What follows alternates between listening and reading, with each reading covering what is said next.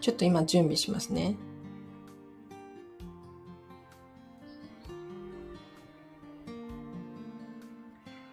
はい。いいかな。はい。皆様、こんにちは。アラチェです。このチャンネルは、こんまり流片付けコンサルタントである私が、もっと自分らしく生きるためのコツをテーマに配信しているチャンネルでございます。ということで皆様いかがお過ごしでしょうか？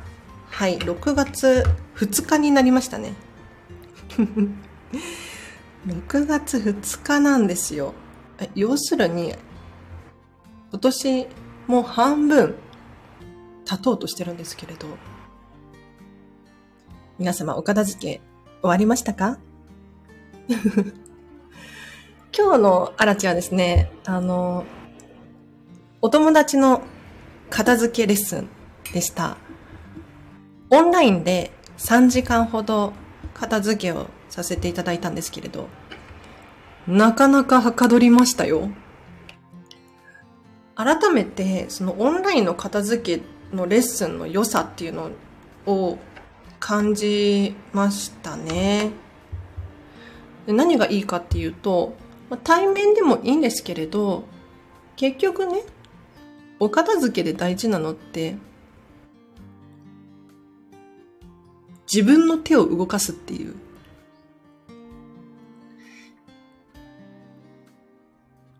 これ想像していただくとわかりやすいかと思うんですが、じゃ水泳習うときに、YouTube 見たり、教科書読んだり、知識があったとしても、実際に泳いでみないとわからないですよね。なんなら筋肉がなかったらバタフライとか泳げないんですよ。で、お片付けも一緒で、実際にご自身の手を動かすってすごく大切で、ご自身の中に知識を落とし込む。ので、私もあくまでね、お手伝いすることはあるんですが、基本的にお客様にお任せをするっていう。もし私勝手に喋っちゃってますけれど、質問等あればコメント欄で教えてください。私はこんまり流片付けコンサルタントで、かなりレア職業なんですよ。でも日本で200 50人くらいしかいないんじゃないかな。なんかね、あの、あれなんですよ。日々変動があって、片付けコンサルタント増えてるんですけれど、その増えるたびに、KMJ から連絡があるっていうわけではないので、ちょっとなかなかわからないですよね。意外と外の車の音が入っちゃってますね。このマイクがいいから。待って。マイクの設定を変えても、あダメですね。ダメだ。これで一番いい。騒がしいか。ちょっと待って、窓が開いてんのかな？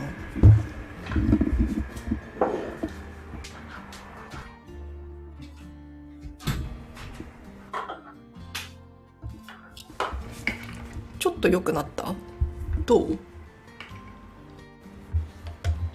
ちょっと良くなりましたよね。はい、失礼いたしました。もし、あの、質問等あれば、質問やお悩みあれば、あらちにメッセージください。なければないで、話をしようと思います。1時間くらいかな、今日は。を、目安にしていますが。ちなみにね、先ほどまで私は、自分のお部屋のお片付けをしておりまして。というのもね、やっぱり片付けレッスンとかがある日って、自分もやらなきゃって そういう衝動に駆られるんですよ。で、今日もお客様に私のお部屋を見せつつ片付けレッスンをしてたんですけれど、オンラインなのでね、そう、私の収納こんな感じですって見せながらやることができる。これは本当にオンラインレッスンの良さなんですけれど、ただね、ちょっと失敗したなって思うのが、あの、お風呂収納？えっと、こんまりさんの本の中に、お風呂グッズ、例えば、シャンプーとか、石鹸とか、ボディクリームとか、いろいろ。こういうのは、毎回お風呂に持ち込んで、使い終わったら出すといいよっていう風に載があるんですね。で、私もそういう風にしてるんですけれど、そのお風呂グッズを100均で買ったね、箱に入れてるんですが、その収納を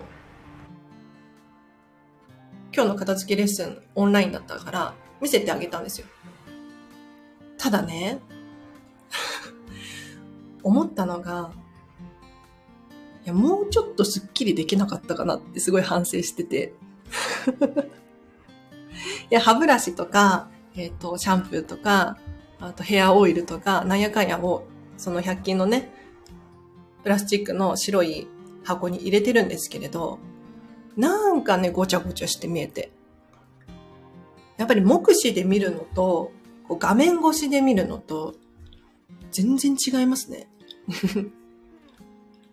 なのでね、あの、片付けをする前に、皆様におすすめなのが、写真を撮るっていうことなんですよ。お部屋の写真を撮る。引き出しの中を開けて写真を撮る。これをやると、急に客観的に見えて、ね、よりごちゃごちゃして見えるっていうのかな。だからやる気が増しますね。はい。あれ、質問ないですか？あれ？なんかね、ちらほら聞いてくださってる方はいらっしゃるんですが、もし、こんまり流片付けコンサルタントに質問があれば、コメント欄で教えてください。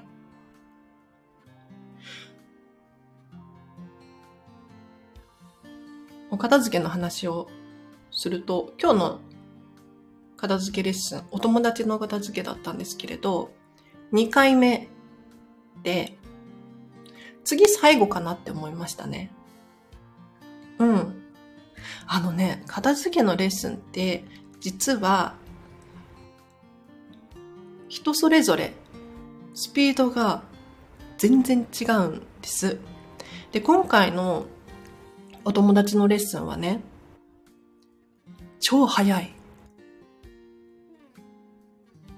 一人暮らしっていうのももちろんあるんですけれど、一人暮らしの人大体ね、レッスンが5回くらい、3回 ?3 回かける5時間、または3時間かける5回くらいかな。まあどっちも同じことか 必要かなって思うんですけれど、前回5時間やって、今回3時間やって、次3時間もういらないような気がしてるんですよ。で、なんでかっていうと、彼女の場合は、もう自分自身でどんどん片付けをね、進めてくれてるんです。これ、ありがたくって、うん。自分でできるものがあるんだったら、自分で片付けをどんどん進めていただけると、お片付けのスピードも早まるし、私が伝えたいこともたくさん伝えることができるんですね。でもちろん、その、ご自身でできないっていう方いらっしゃるので、それはそれでいいんですけれど、やっぱりね、一気に片付けが終わった方が、ときめく暮らしっていうのがギュギュッと近づくので、これはいいですね。あと、そう、今日の片付けレッスンで質問があったんですけれど、えっ、とね、キッチン片付けてたんですよ。で、あの、今日の友達は、もう、SNS とかでシェアしていいよって言ってるので、シェアさせていただくと、もともとビフォーね、キッチンどんな感じだったかって言ったら、あのね、結構ごちゃついてるなって思いました。正直に言うと。いや、何がごちゃついて見えるのかって言ったら、あのね、キッチンのそのシンクの上とか、あと、ガスコンロの近くに、もう調味料、調味料やら、何やらが、こう、出しっぱなしの状態になってたんです。で、割と調味料とかを、こう、見えるところ、手の届くところに置いている方、多いと思うんですけれど、一人暮らしの、あの、狭いキッチンに、それをやってしまうと、超ごちゃついて見えるんです。で、やっぱり水回りっていうのは、掃除のしやすさっていうのを重要視してほしくって、ごちゃごちゃしているところだと、料理をしてて、こう油が跳ねたりとかして、汚れることがあると思うんですが、掃除しづらいじゃないですか。で、一回その調味料とかをどかして掃除するってなったらもう本当に億劫なので、どんどん汚れとかホコリとか溜まっていってなんかなーって思うので基本的に調味料とかはもうシンえっとねガスコンロの下とか冷蔵庫の中とかとにかくしまいましょうってって今日ね全部シンクの上何にもない状態にしてもらったんですよ。すごくない？だからそれができたのもあのね私がいない間に頑張ってお片付けをしてくれた彼女のおかげなんですけれど、とにかくシンクに何もない状態にしようとかって言って、何だったかな？油とか、お醤油とか、調味料系ですよね。あれが出しっぱなしになってたからそれしまってもらって、で、洗い終わった食器とかも、シンクのね、横に置きっぱなしだったんですけれど、もうこれ乾いたらしまうからとかって言って、うん、しまえるスペースを作ってもらって、で、そこで彼女から質問があったのが、何にもなくなっちゃったっていう。一見、こう、すっきりして綺麗なんだけれど、確かに殺風景なんですよ。なんか本当に寂しい感じがする。なんかもう引っ越したってのキッチンみたいな。で、これって片付け終えると起こる現象で、本当に物がなくなっちゃう。寂しい感じがする。可愛くない。ただね、これって、ポジティブに捉えてほしくって、すごく伸びしろがある状態なんですよ。だから、片付けが終わって殺風景になっちゃったんだとしたら、今ご自身が持っている持ち物を飾ることができるじゃないですか。今までは押し入れの奥の方にしまっていたけれど、なんかちょっと可愛い、なんだろう。小物？写真？イラスト？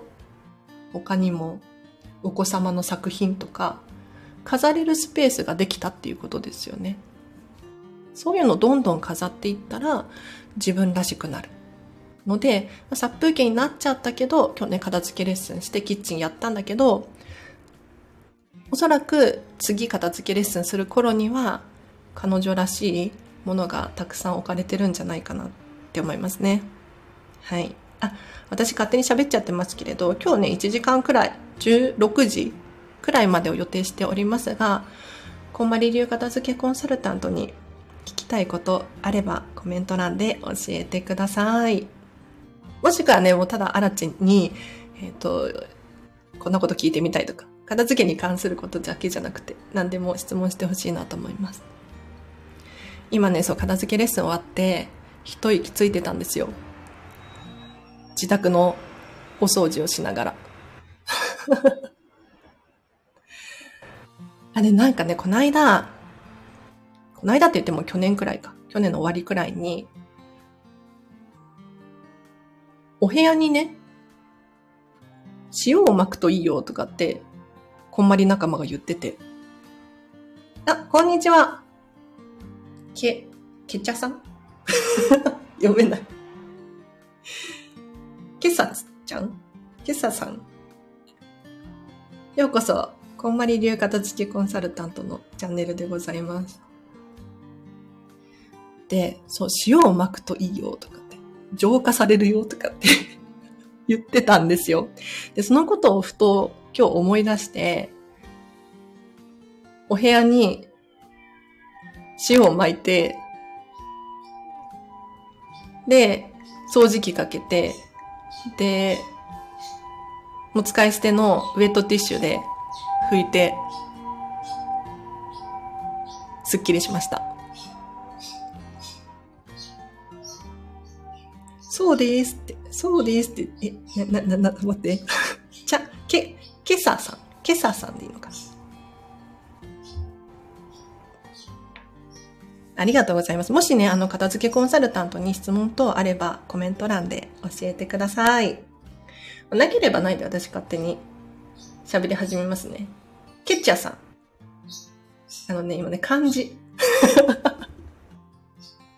耳だけ聞いてくださってる方のために言うと、コメントいただいたんですけれど、漢字が読めなくて。えっとね、髪の毛の毛に、お茶の茶で、ケチャ、ケチャさん。かわいいね。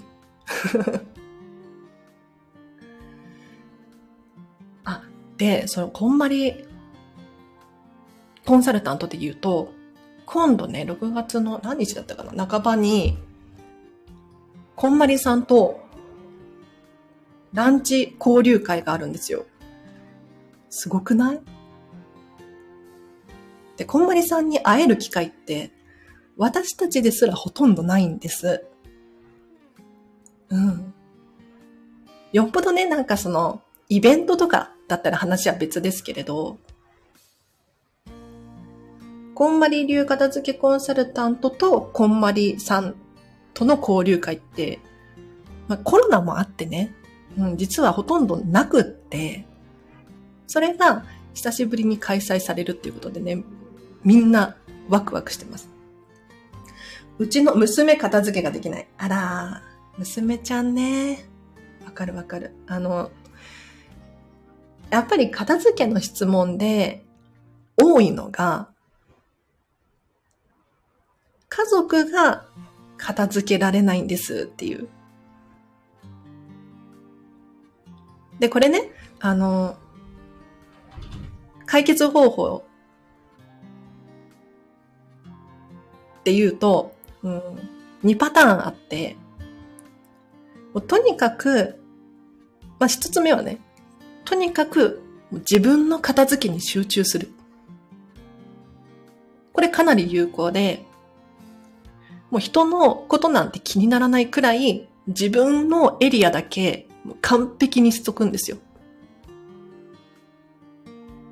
そうすると、なんか自分の快適空間がありつつ、もう他はもう、もうどうでもいいや、みたいな ふうに思えたりとかもする。で、もう一個何かって言ったら、これ申し訳ないんだけれど、諦める。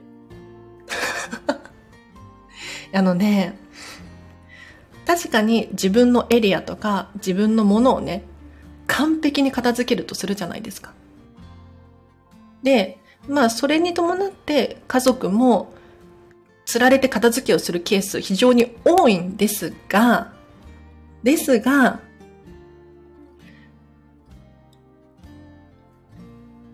やっぱりね、そういうわけにもいかないケースがあるんです。で、そこで家族に無理やり、片付けしてよ、片付けしなさいよ。って押し付けちゃうと、逆に反発されて、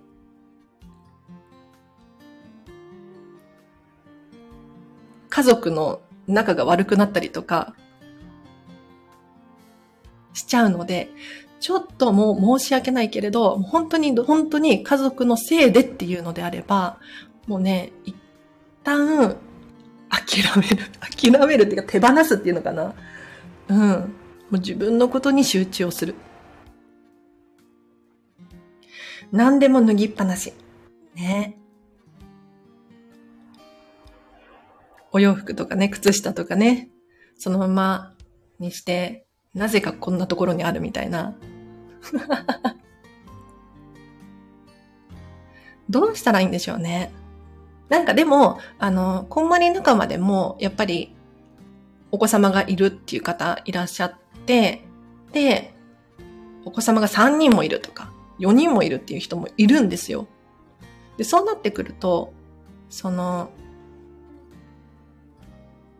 24時間完璧に片付いてる家っていうのは、もうほぼほぼないです。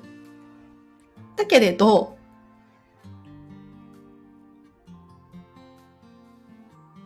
それに対してイライラはしないんですよ。え？って思いません？お子様が散らかす。家族が脱ぎっぱなしにする。で、イライラを全くしないかっていうそういうわけじゃないんだけれど、でも、片付けができる自分がいるので、それが自信になって、これだけ散らかっていても、元に戻せるっていうのが、ストレスをね、減らしてくれるみたいですよ。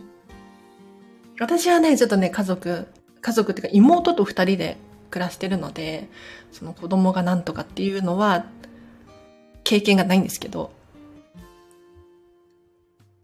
僕が洗濯機に持っていきます。偉い。なんか、そういうのをさ、大人になってから気づくのよね。親のありがたみね。うん。どうしたらいいのかね？どうしたらいいと思います？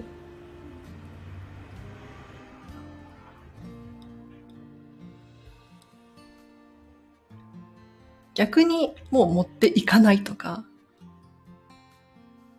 お子様の部屋があるんだったら、もうお子様の部屋はお子様の管理下だから、年齢にもよりますけれど、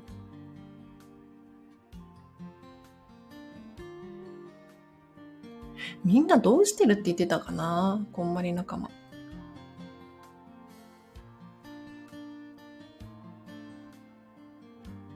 お子様の年齢にもよるかもしれない。うん、本当に。ちっちゃいかったら、もうしょうがないじゃないですか。親が助けなきゃいけない。でも、大きくなったら、もう高校生ですとか、なったら、もう、ほとんど自分自身でできるよね？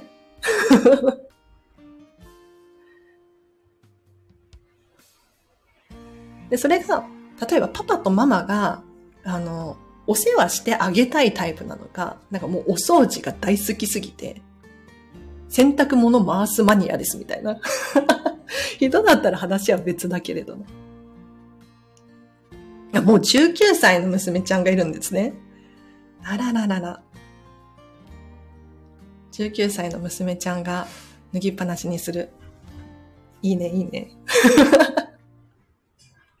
なんか家族の日常が見えて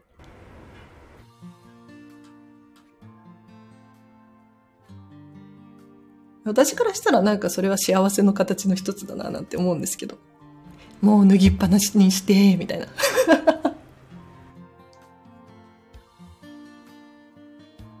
も本当に嫌だったら、あの、あれですよね、伝える必要があるし、こんまりさんがね、確か言ってたのが、えっ、ー、と、家族の仕事を全部書き出して、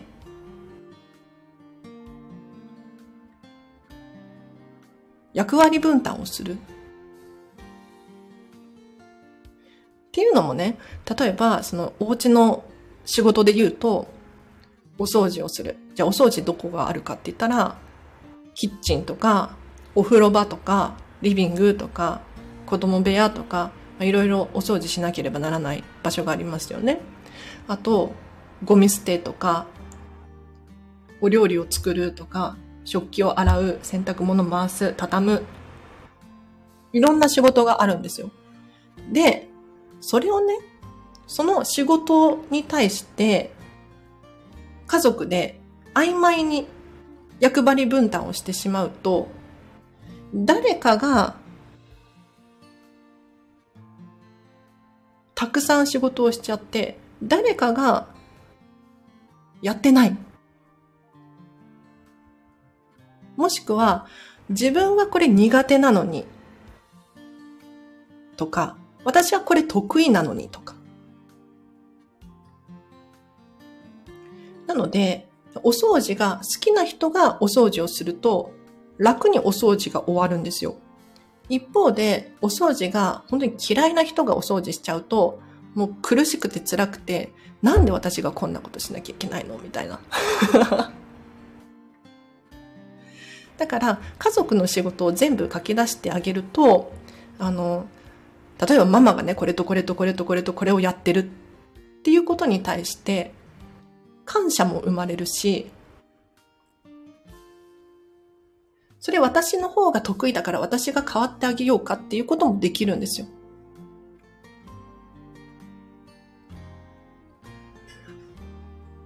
参加できますか？って、あ、参加します？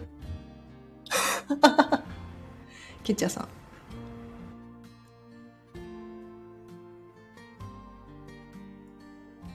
あんまりやったことないんだけど、いいですよ。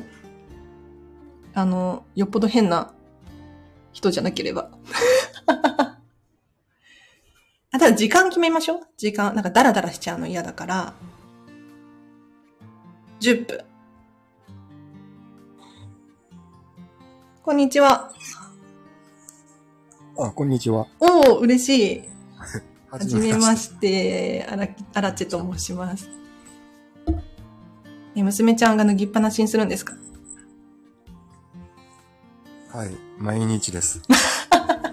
大変。毎日やってます。え、じゃあ毎日、パパが洗濯機に持っていくんですか、はい、そうです。なんて優しいパパなの？いや、もうなんか、あの、自分的にいても立ってもいらんなくなってます。なるほどね。あ、そっか。じゃあパパは我慢ができないっていう状態で、でも娘ちゃんは何とも思ってないっていう。そうです。なるほどね。そこにちょっと温度差ありますね。はい。確かに。え、どういうところが我慢できないですか？ぱり、あの、抜いたやつと洗濯物の上に乗っけちゃって仕分けするのが大変なんです。え、洗濯物の上に乗っけるんですか？乗っけちゃう時もあります。あら、それ、え、それ、娘ちゃんはどう感じてるんだろう？いや、なんとも思ってないですけど。えはい。洗濯してんのと、うん。あの、洗うやつが結構面倒なんですよ。ねえ、それ、一緒にしちゃったらね。はい。え、それどうしたら治ると思います？いや、多分、む一生無理のような気がするんですけど。嘘 え、逆にそれ、うん、治ってほしいですか？うん。そそれはもちろん治ってほしい。そうですよね。はい。っていうことは、そうだな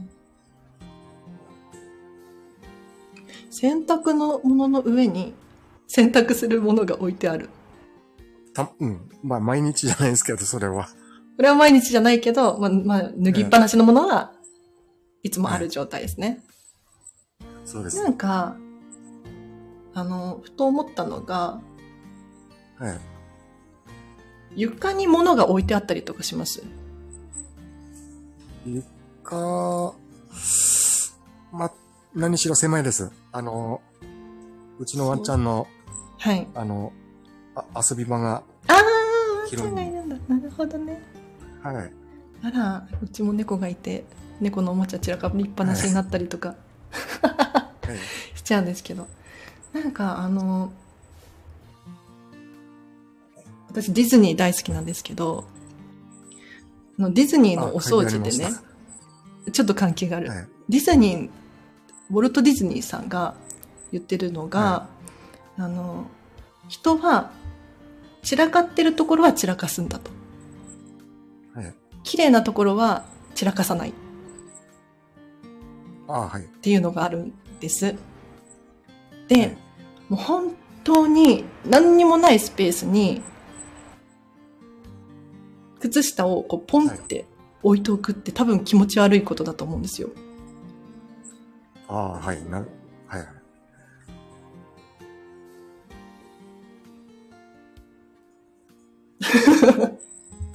そうですね。そう。なので、まあちょっと難しいとは思うんですが、はい。やっぱりね、ごめん上の上から目線になっちゃってますけど、自分自身のお片付けを完璧に終わらせる。あ、それは、はい。もちろん、片付け好きなんで。あ、片付け好きなのね。嬉しい。はい。それ娘さんにも伝わってるんじゃないかな。うん。まあ、あの、自分の部屋は、それなりにきちんとしてるんですけど、はい。みんなで使うリビングのところは、あの、治らないんですよ。あら。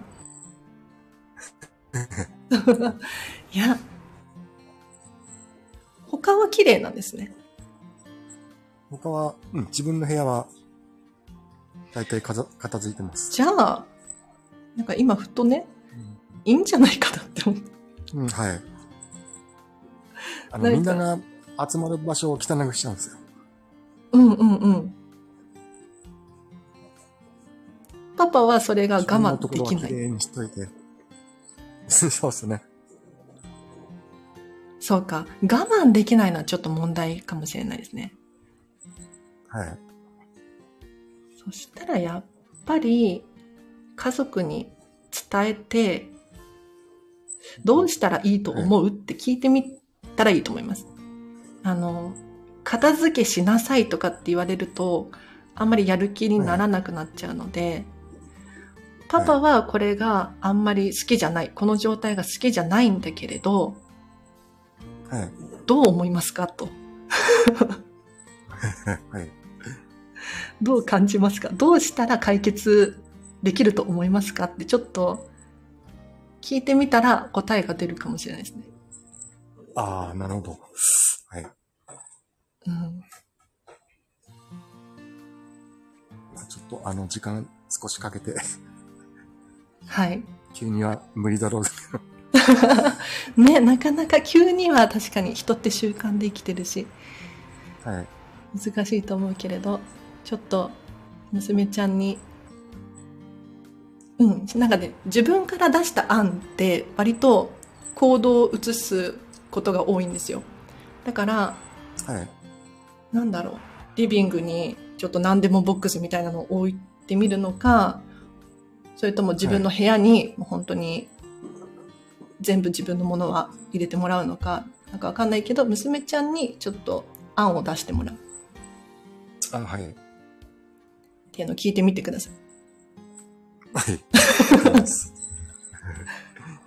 それが一番いいかな。なんかあとはパパが我慢できるんだったら、我慢できるっていうか、なんかお世話したいとか、お世話 っていうんだったら、それもなんか愛おしいかなって思うので、でそんなの今しかできないじゃないですか。そうですよね。うん。家族、ね、子供が旅、何、巣立っていったら、もう、そんな喧嘩もできないわけだし。ああの、一人娘なんだ、あの、む、婿様、はい。あの、はい。呼ぶつもりなんですけあ、ど。呼ぶつもりなのね。なるほど。あ、はいじゃあそれだったら人娘なんで。余計、あれですね。自宅のお片付けって重要になってきますね。あ、はい。あ、でもそれは楽しみですね。うんうん。はい。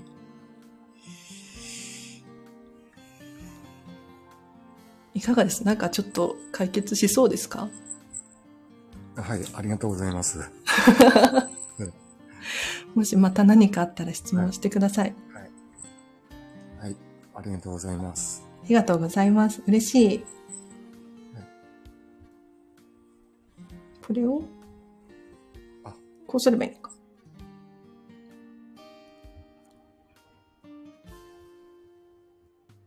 これでいいですね。おー、楽しかった。ケチャさんありがとうございました。ケチャさんってあれかな？飼ってるワンちゃんが、もう色のことかな ちょっと勝手な想像。うちも猫がいて、この猫がね、勝手におもちゃ出してくるんですよ。なんか、あの、おもちゃボックスを、大きいの買って最近、そこに猫のおもちゃをポンポンポンって入れてるんですけれど、あ、そうですってやっぱり、あ、そうなんだね。かわいいワンちゃんだろうな。で、おもちゃボックスにポンポンって入れるんですけど、蓋がね、軽いんですよ。だから、蓋と、その箱の隙間に顔を突っ込んで、おもちゃを勝手に出して、持ってくるの。そしたら気がついたらもう、私の布団の中とか、寝てる間にね、おもちゃがあったりとか、リビングにおもちゃが散乱してたりとか。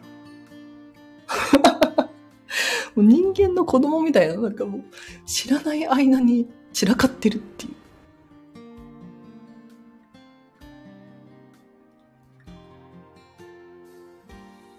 まあ、しょうがないよね。可愛いよね。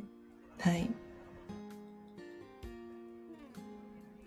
私勝手に喋っちゃってますけれど、もし質問等あればコメント欄で教えてください。一応ね、あとね、20分くらい喋ろうと思います。はい。こんまり流片付けコンサルタントです。なんか、今日もね、オンラインで片付けレッスンだったんですけれど、私がお片付けの提案をいろいろするんですよ。ああしたらいいんじゃないか、こうしたらいいんじゃないかって。でも結局ね、それをするかしないかっていうのは、なんか言い方違うな。それがいいなって思うかどうかっていうのがすごく大切で、その方法いいかもしれないっていう。それなんか違うかもしれないと思ったら、やらなくていいんですよ。私が、ここにこれ入れた方がいいんじゃないですかって。まあ、そんなことあんまり言わないんだけれど、言うとするじゃないですか。そしたら、お客さんが、それいい案かもしれないって思うのか、そこにあるとちょっと困るって思うのか？でも、お片付けで重要なのは、もうご自身で決めるっていうこと。自分自身で決める。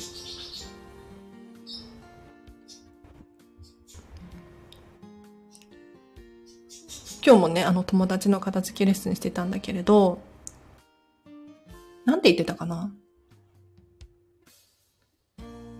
忘れちゃった。言葉忘れちゃった。自分で選ぶ力が身につくねっていう話をしていて、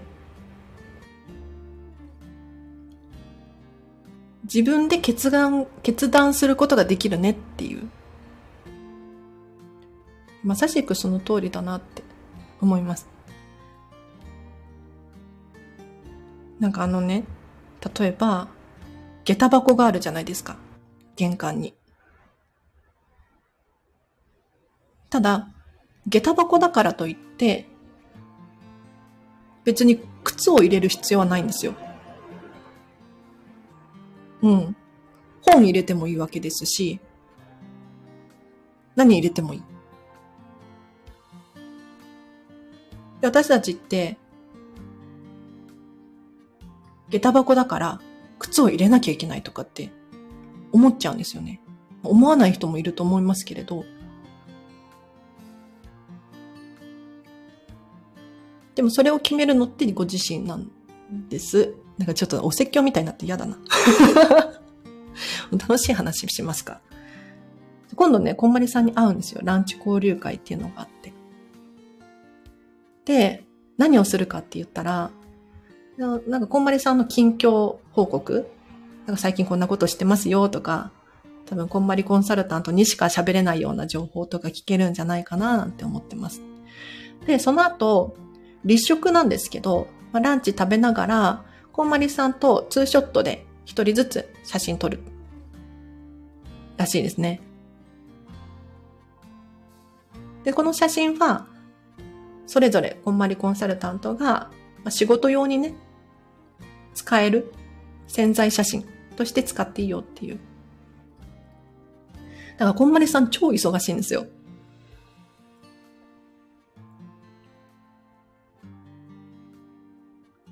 しゃべりをして、写真撮って、その後何するんだろう？その後解散か。私たちは、あの、こんまりさんが写真撮ってる間に、ご飯食べてればいいのであれなんですけど。あ、それがさ、面白いのがね、あの、こんまりコンサルタントで、仲間で、こんまりさんと写真を撮るから、下着を新しくしなきゃいけないとかって言ってる人がいて、え って思いません？嘘でしょ？って。いや、これ当たり前なのかな？いや私にはその感覚がなくて、いや、そっか。って思ったんですよ。うん。何着ていこうかなとか、髪型どうしようかなとかは思うんですけれど、いや、下着新しくするんだと思って。びっくりしちゃった。よっぽど気合入ってますよね。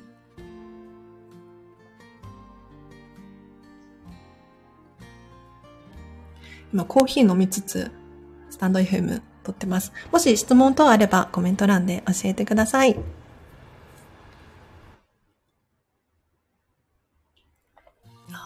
コーヒーもね、私こだわりがあって。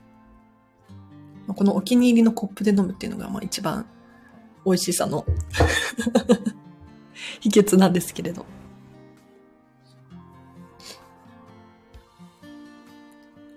そう何を食べるのかとか、これもすごい大事で、お片付けをしてると、お片付けが終わると、食べるもの変わるっていう人、多いんですよ。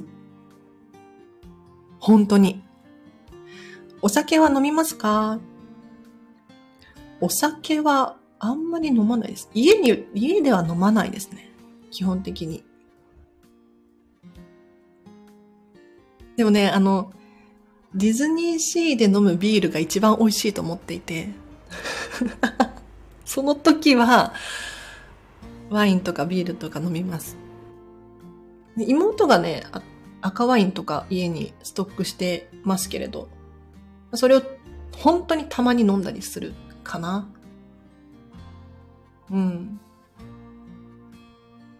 別に飲めないわけではないですね。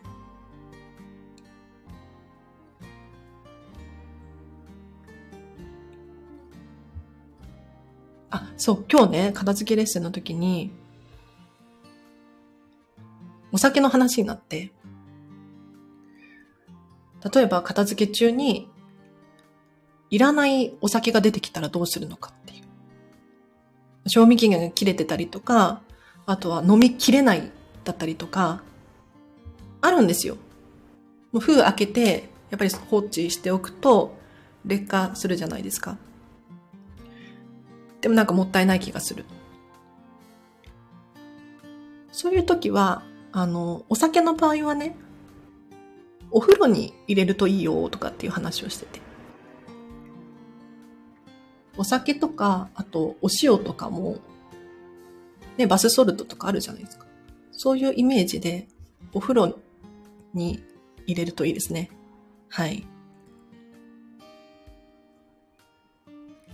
あとよくやるのが、お酒とかお塩だったら、あの、片付けをするときに、ちょっとお酒をね、ティッシュとかに湿らせて、捨てるものに、捨てるものをそのティッシュで拭くんですよ。そうすると、ちょっと気持ち軽やかに捨てれるっていうのかな。めっちゃ怪しいこと言ってるけど。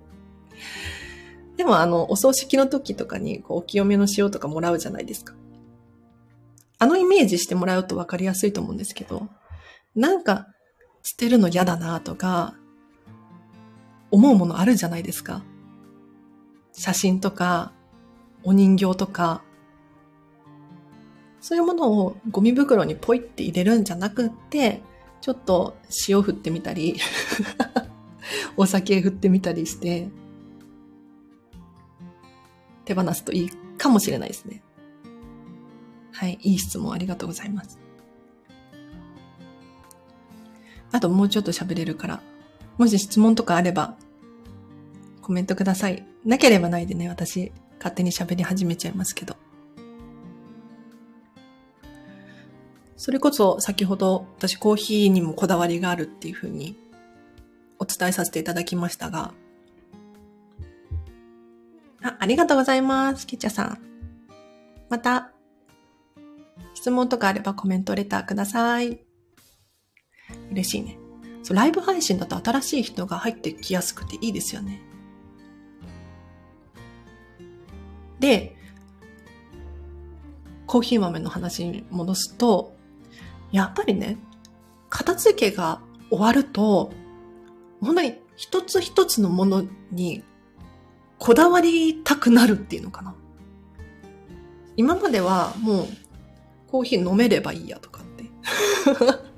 思ってて、うん、何でもよかったんだけれど、いや、でも最近は、どこで買うのか、どの種類にするのかとか、考えますよね。どこで買ってるかって言ったら、あの、アマゾンで頼んでるんですけど、コーヒー豆を。いやでもね、これすっごいいいところ見つけたってすっごい思ってて、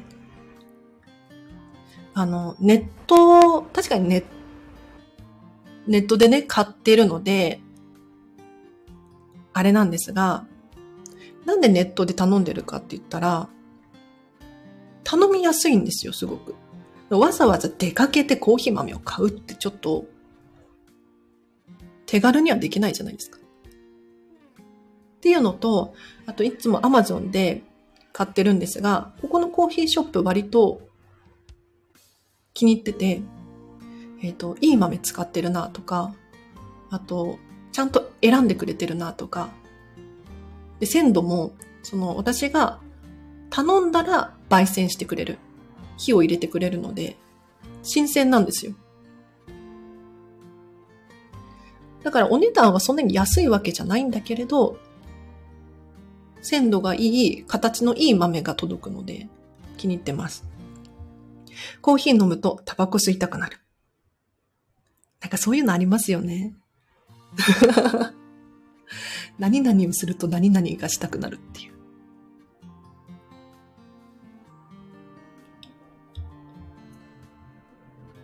いいんじゃないですか、たまには。ダメかな。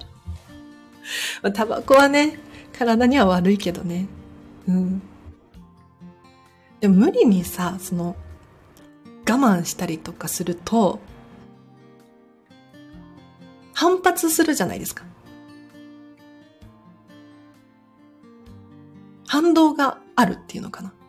そうじゃなくって、なんかその、代わりになるものがあったら、自然とやめられるみたいな。そこまで持っていけるといいですよね。なんか私も本当にできないんだけど、普段吸ってます。普段吸ってて、コーヒーを飲むと、また吸いたくなっちゃうんですね。タバコね。なんででしょうね。なんかそういう人多くないですか？コーヒーとタバコがセットの人。なんか、そういう習慣なのかな？休憩時間とかそういうあれですかね。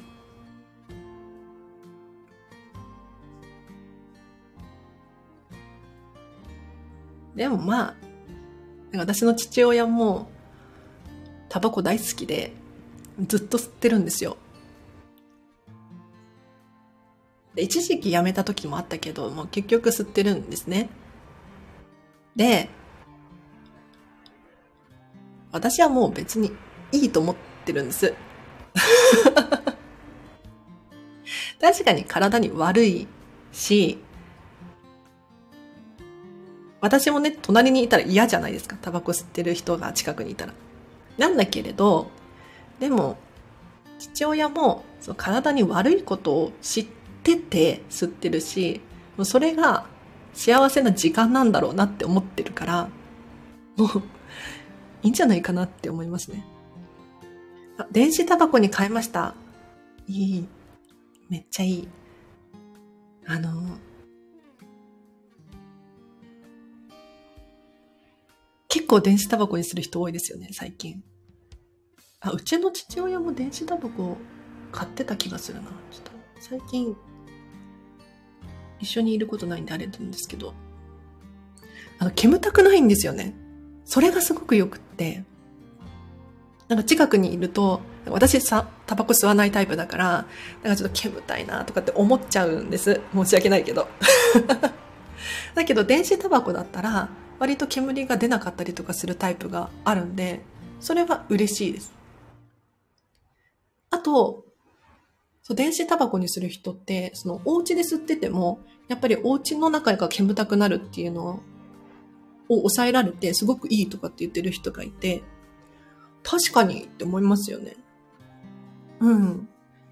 やっぱり煙たいとお部屋が黄ばんできたりとか するじゃないですか。私のおじいちゃん家がそうだったんですけど、すごいもう本当に黄ばんでて家が家具の跡がついちゃってるみたい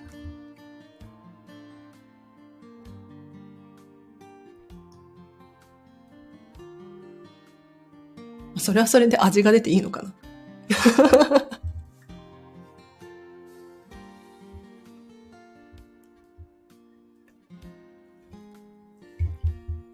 あ、そうで、そう、お片付けが終わると、食べるもの変わる人多いんですよ。本当に。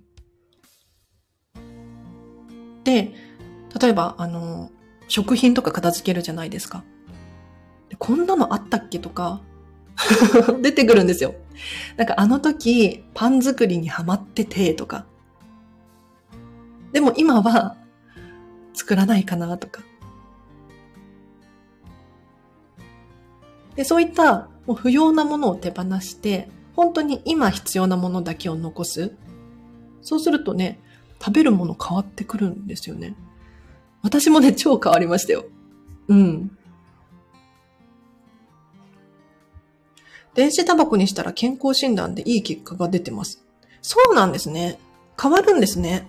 へえ、そうかそうか。それで満足度があるんだったらいいと思いますよね。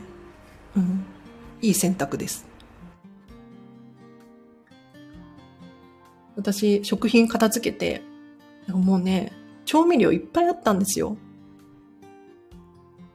ハーブ系とか、お料理大好きだったんで。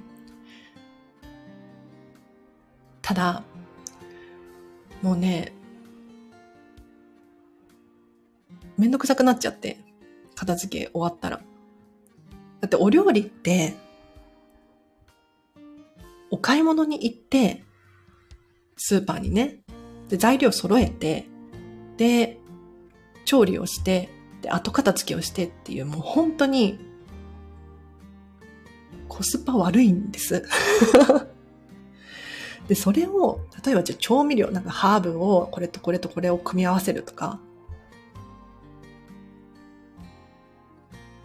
それが楽しいのであればそれはね、やってほしいことなんですけれど、もうハーブとかもさ、集め出したらキリがないんです。ってなった時に、もうね、塩でいいやと思って。本当に。もう、塩振っとけばとりあえず美味しいと思って、最近は何でも塩で食べてますね。野菜の味？もうキャベツにしようとか、トウモロコシにしようとか、さつまいもにしようとか、そんな感じで食べてます。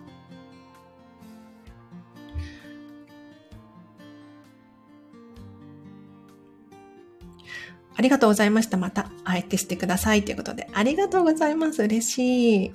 もし私勝手に喋り始めちゃってますけれど、もし皆様質問等あれば、もうちょっと時間大丈夫ですのでコメントください。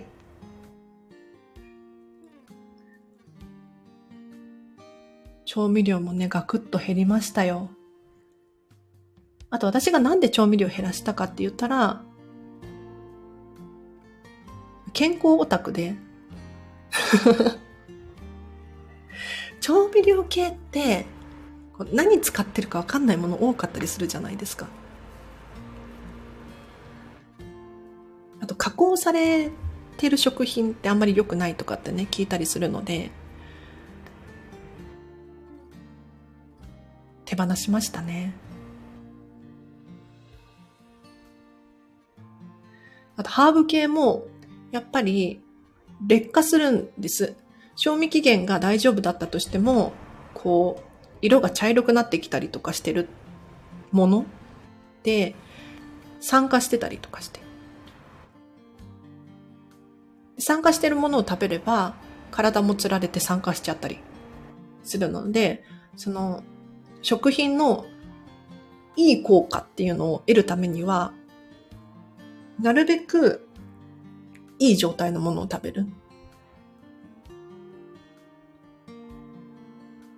重要よね。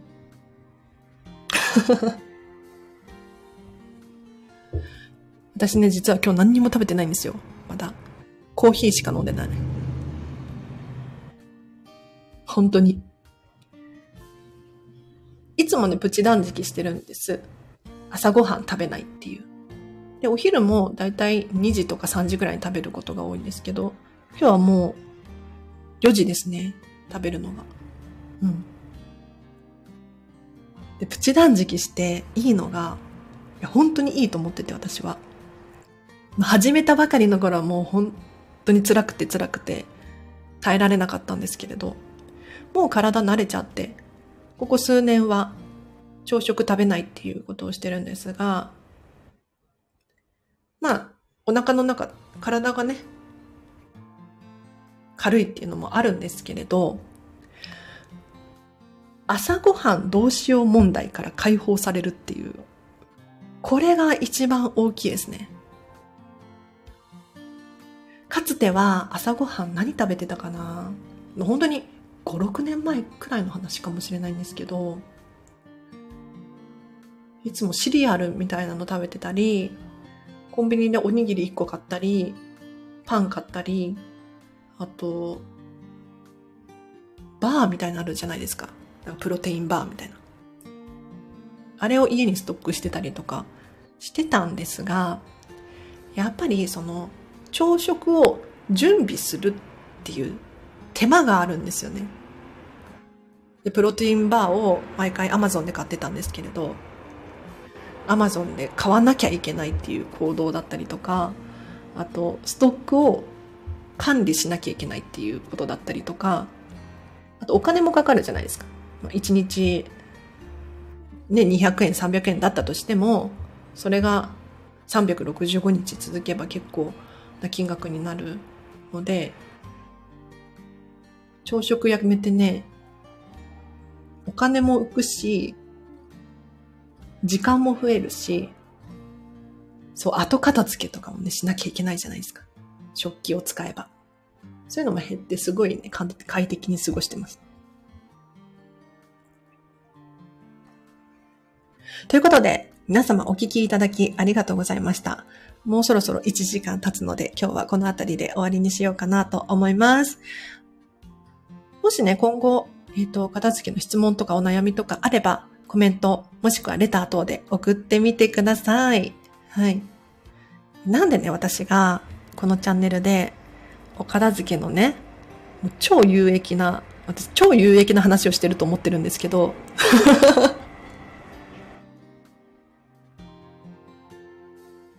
話をしてるのか。